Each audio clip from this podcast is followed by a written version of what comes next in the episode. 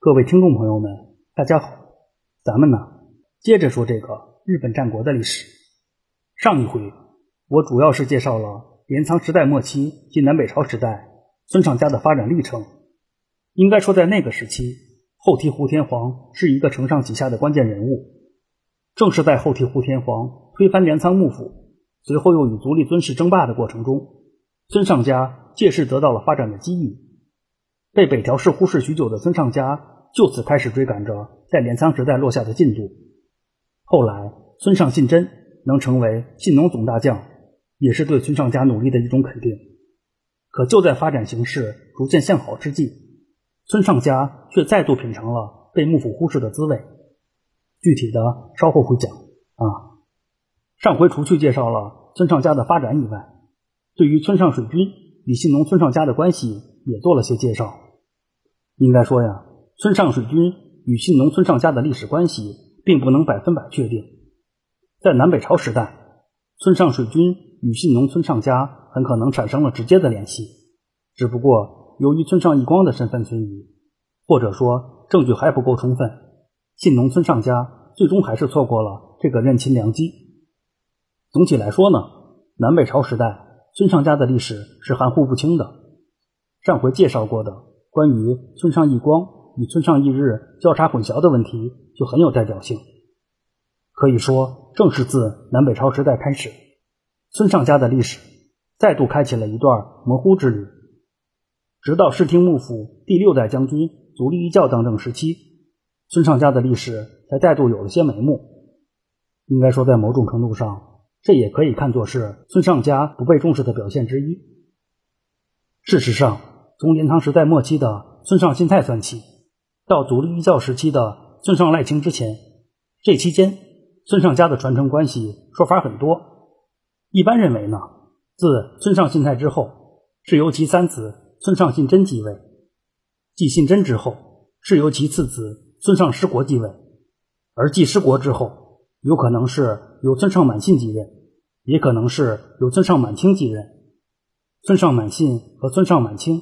都是村上失国的儿子。按照村上满清这条线，是直接由村上赖清接了班的；按照村上满信这条线，则是由村上直庆继任后又传给了村上赖清。除去上述这两种以村上信真为主的传承关系以外，还有其他的说法。就比如以村上信太的次子村上信真的二哥村上国信为主的传承关系。个人还是选择了以村上信真、失国、满信、石清、代清这个条件来继续讲述啊。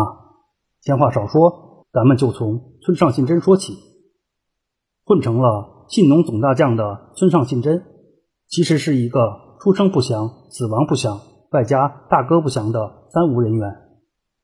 鉴于在建武新政时期，村上信真就已经相当活跃，且他大哥村上一日战死时。村上一日的儿子也跟着壮烈牺牲。据此推算，在一三三三年，也就是村上一日父子战死的那一年，村上进真最少也得是三十岁上下才比较合理。说到这儿，还得多说一句，在关于村上义光的传说中，据说呀，正值村上义光替护良亲王赴死之际，他的次子村上义隆要跟老爹一起尽忠，可村上义光拦下了儿子。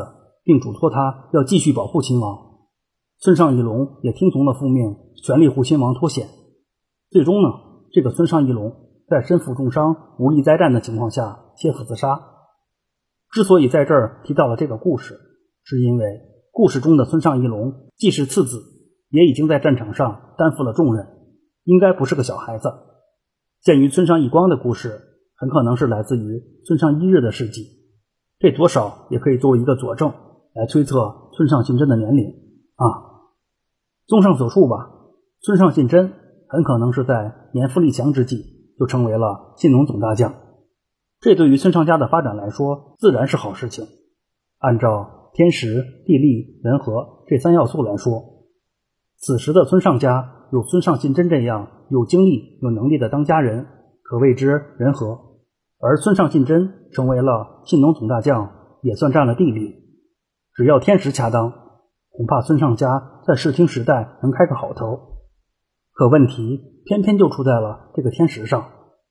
从追随后替胡天皇倒幕，到追随足利尊氏反后替胡天皇，再到南北朝时选择了北朝，可以说在大方向上，貌似孙尚家并没犯什么错误。这一路走来，足利尊氏就算不重用孙尚家，至少也不该忽视他。然而现实却是，孙尚家在世情时代初期再次被幕府抛之脑后，尤其是伴随着室町幕府的日趋稳定。本应该威风八面的信农总大将，也就变成了一个不伦不类的存在，而村上家成为信农之王的最好机会，也就此一去不返了。之所以会出现这种结果，一来是因为同行不衬托，与村上信真同一时期的信农小笠原氏混得比村上家要好得多，好歹呀，人家是官方认证过的信农守护。关于信农小笠原氏，之前专门介绍过。在这儿就不多说了啊。除去同行不给机会以外，孙尚家多少还有些时运不济。毫无疑问呢，孙尚家选对了方向。可问题是，孙尚家并没有跟对人。视听幕府是足利尊氏的政权，足利尊氏自然会重用和他一条心的下属。从足利尊氏的角度看问题，一方面他手下可谓是豪强如云。像村上家这种规模的地方势力，足利尊氏未必看得上眼，也可能看了一眼然后就忘了。毕竟啊，村上家在镰仓时代基本是陪跑，先天营养不足是难免的事情。如果把上述的自身实力不够强大算作是内因的话，那村上家不被足利尊氏政权重视，还受某些外因的影响。简单说呢，就是村上家可能是躺枪了。要知道啊。村上家在后替胡天皇麾下时，以及日后与足利尊氏一起造反时，主要是跟着足利直义混饭吃的。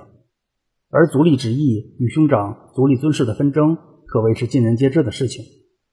除去足利直义这个外因以外，在室町幕府建立之初，村上信真一度和高师直关系密切。村上信真的两个儿子村上师真与村上师国，他们名字中的“师”字。就是高师直赐予的。刚说的这位高师直与其兄弟高师太都是足利尊氏的心腹重臣，也是难得的军事干将。在足利尊氏打天下的过程中，高师直打了不少大仗硬仗。著名的花将军，南朝公家首屈一指的少年猛将，曾经把足利尊氏打得屁滚尿流的北田显家，就是完败在了高师直的手下。说到这儿，还得插两句闲话。首先呢，据说第一个使用风林火山阵旗的人就是这个花将军北田显家。如果真是如此的话，那日后武田信玄能把风林火山的理念发扬光大，也算是托了高师直的福。毕竟北田显家战死时不过二十出头，以北田显家所显示的才干，但凡他能多活几年，恐怕也轮不到武田信玄捆绑丰林火山了。啊，当然，历史没有如果。关于丰林火山旗帜的意识，在这就是顺带一提。真正需要强调的是，上回曾提到过村上水军的起源问题。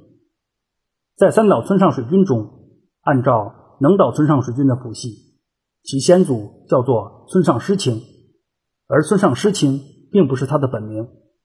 据说呀，这个村上师清其实就是花将军北田显家的儿子北田显成。另外，按照来岛村上氏的谱系。其先祖很可能是村上师真，也就是信农总大将村上信真之子啊。关于村上水军的事情，以后找机会再详细讲。闲话也到此为止。咱说回来，对于高师直的介绍虽然简短，也不难看出这是个顶尖的人才。可问题是，他是足利尊氏的心腹不假，可他未必是足利尊氏信得过的人。毕竟啊。和足利尊氏闹得最凶的足利直义，其实是他的亲兄弟。有鉴于此，足利尊氏轻易不相信人也很好理解。尤其是像高师直这样功高震主的存在，一旦高师直结党营私，其后果是不堪设想的。靠下克上起家的足利尊氏不为此担心才怪。而村上家很可能是因为与高师直关系太好，反倒引起了足利尊氏的反感与不信任。从村上家的角度看问题，要想在足利尊氏手下长治久安，像高师直这样的人，还是适当的保持距离为妙啊。综上所述吧，在内外因的共同作用下，村上家在室町时代再次被忽视，成为了幕府的一枚弃子。或许正是因为一而再的相同境遇，村上家逐渐舍弃了进入体制的幻想，靠着幕府做信农老大，看来是没戏了。关键是还得看自己的拳头够不够硬。正所谓一万年太久，只争朝夕。对于村上家来说，别说是一万年，恐怕一百年他都等不了了。镰仓时代那一百多年的经历，在室町时代绝不能重演。到村上信真之子村上师国当家时，村上家已经完全转变了套路，俨然成为了信农当地反守护界的扛把子。而村上家也成功的靠着这种转变，引起了幕府的重视。只不过这种重视并不是什么好事。在村上世国当家期间，当时的信农守护是斯波氏。常言道，在其位谋其职，镇压村上家的工作自然就落到了斯波氏头上。而斯波氏则是把这个任务交给了他在信农的守护代二宫氏。自此开始呢，以信农国北部为战场，村上家与二宫氏多次交手，最终呢。村上家凭借主场之力击退了敌军，也进一步巩固了其在北信农的地位。也是因为治理地方不利，斯波氏丢掉了信农守护一职。继斯波氏之后，信农小笠原家再度上位。当时信农小笠原氏的当家人正是小笠原长秀，而村上家则是由村上失国之子村上满信当家。刚说的这位小笠原长秀，之前曾经介绍过。正是在他的花式操作之下，才引发了大塔河战。在这次战斗中，正是在村上家的带领下，最终小笠原长秀被打跑了，村上家可谓是再赢一局。然而好景并不长，继小笠原长秀之后，幕府任命了细川家作为代官来处理新农国的事务，以村上家为首的反抗运动就此基本就被镇压了。可以说呀，村上家。终归还是体会到了胳膊拧不过大腿的感觉，也是自此开始呢，另辟蹊径的村上家又走入了低潮。而同样处于低潮期的信农小笠原氏，明显比村上家恢复得快。以上山禅秀之乱为契机，在小笠原正康的带领下，信农小笠原氏不止走出了低潮，还进一步壮大实力，得到了幕府的认可。信农守护之职也再度回到了信农小笠原氏手中。可以说呀，在无形之间，这又为村上家的低潮期续了费。或许正是因为这一时期村上家的发展并不顺利，在村上满信之后，村上家的历史轨迹又开始模糊起来。而这种模糊主要集中在了村上直清身上。按照相关的记载，村上家曾与小笠原正康交战，并在一四三三年前后向镰仓公方足利持氏求援。